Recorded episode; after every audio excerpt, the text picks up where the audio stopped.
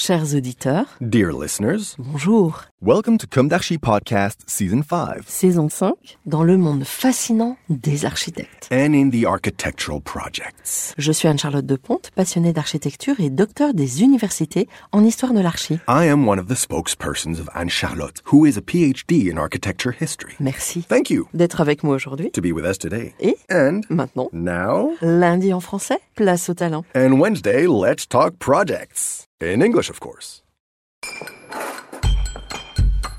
Bienvenue dans Com d'Archi. Dear listeners, thank you for being with us today. This is Esther on behalf of Anne Charlotte. Today, I'm going to read a presentation by French architect Laure Saunier, who works between Paris and the south of France on a variety of projects, both private and public. Let her presentation take you away. Portrait. Let me introduce myself. I am Laure Saunier, DPLG architect of the French architecture agency LS Architecture.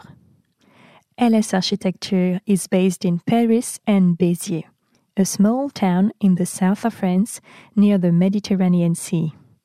The agency was created 14 years ago. I studied architecture at the Montpellier School of Architecture and computer science applied to architecture at the Faculty and School of Architecture in Marseille. After my graduation, I worked as project manager from 2004 to 2012 in French architectural agencies Rudy Ricciotti, Yves Lyon, Manuelle Gautrand. I managed teams and mainly developed public projects, school and cultural, and some private projects, collective housing. I decided to found LS Architecture in 2010 when I felt capable of managing all phases of a project. My project slash architectural practice. Like many young architects, I started by renovating apartments in Paris. After that, I built prefabricated garages near Paris and the municipal steel technical center near Béziers. Since it existed, LS Architecture has developed all types of projects individual and collective housing, school buildings, offices, industrial buildings, private and public. The agency delivered, among other things, a post office, a school restaurant, a leisure center. In each of its projects, the agency puts the user at the center of the project. The use of natural light is also at the origin of all projects. One of my favorite projects, slash my first project, the Municipal Technical Center of Valras Plage. Built in 2015, the Valras Plage Municipal Technical Center is made up of two buildings, two storage buildings. The site already housed a building which served as a garage for municipal vehicles and a small house which housed the office of the site manager. The city needed storage buildings and an unloading dock. The two sheds were installed on the outskirts of the plot. They are closing the site. One building is open, the other is closed. At the request of customers, both are uninsulated steel structures. Both have cladding, which forms a single unit between the facade and the roof. The roofs are made of a folded metal sheet. Their floors are raised to avoid marine submersions. My last project, a house in the south of France. The order slash the context. The clients, people over 70 years old, decided in 2020 to sell their big house on several levels with a swimming pool to move into a house where they will have the living room and a master bedroom on the ground floor, all accessible from a garden. By geographical choice and by opportunity, they bought this house, which did not correspond to their needs. Garage and laundry room on the first floor, living room, kitchen, and bathroom on the second floor, and bedrooms on the third. This house had never been renovated and didn't match with current aesthetic and comfort standards. They therefore needed to transform it and were not afraid to take on major work. The existing. The first floor, garage, laundry room, technical rooms, had few altitude levels, a very low ceiling height, and was entirely opaque to the garden. The second floor consisted of a corridor leading to a kitchen, two small adjoining rooms, and a bathroom.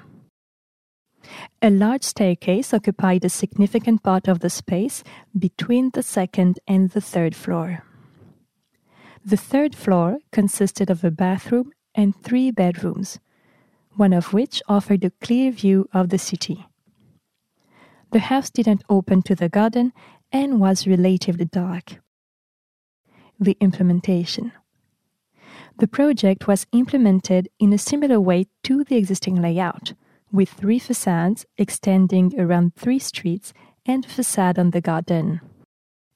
At the request of the city's training services, all the peripheral walls and their openings on the road had to stay identical. On the garden, however, a completely open facade was deployed, extended by a large terrace, allowing the transition to the garden. The entrance to the house has been preserved at the corner of two roads, at the junction between an existing part and an extension part. A new building has taken place in the garden, consisting of a cellar at garden level and a garage at High Street level. The volumes. The house project developed around four volumes. Each volume offers different heights and is topped with accessible roof terraces to enjoy the view of the city. Layout of space. The house had three levels originally, and now two levels in the project. The first floor now accommodates independent accommodation with a large kitchen, a toilet, a living dining room, a bedroom, a bathroom, and a dressing room, laundry room. The second floor accommodates a space for guests, composed of a toilet, a bedroom, and its independent terrace, a guest bedroom slash office, a bathroom, and a common terrace, allowing access to the roof terrace which dominates the city, the rooftop. The separation of spaces results in an active strip on the street side with the serving spaces, toilets, bathrooms, laundry room, and the served spaces, living, dining room, and bedrooms, facing the garden. This arrangement makes it possible to manage both privacy and acoustics. The materials. In order to control the budget in the midst of a period of inflation and explosion in the cost of construction, the choice of LS architecture was simple. Concrete posts and beams, mixed concrete slash wood floors, filling of walls with concrete agglomerate blocks, interior insulation, smooth white coating on the facades to manage overheating in summer, white powder coated aluminum joinery, concrete slab on the first floor and wooden floor on the second. The main economy was an economy of materials. The choice, therefore, fell on the underside of the floors left exposed rather than covered with BA13, except where the heat pump and electricity networks pass. Likewise, on the ground floor, the paving was not covered with a floor covering, except in the toilets and laundry room. The concrete was sanded and varnished. The terraces. The existing house consisted of a single loggia on the ground floor accessible from the laundry room corridor via an opaque door, all overlooking the garden. Today, the house offers four differently oriented terraces, offering various views of the garden or the city. The plot being small, the house, with all these outdoor spaces essential to life in the south of France, seems very large. The entrance facade. In order to deal with the angle between the kitchen extension volume and the existing volumes, an angled wall had to be built. It follows the plot boundaries, accommodating the entrance gate. Behind the latter is the entrance door, set back from the street, surmounted by the individual terrace of one of the rooms of the second floor. This in between, providing shelter, could not be opaque. We, therefore, chose to treat this new facade differently with a hold wall, such as one found in the form of Moucharabieh in Spain. This filter makes it possible to both manage natural light and provide a tempered space in summer. Dear listeners, thank you for tuning in, and see you next Wednesday for a new d'Archi in English. Until then, take care of yourselves. Goodbye.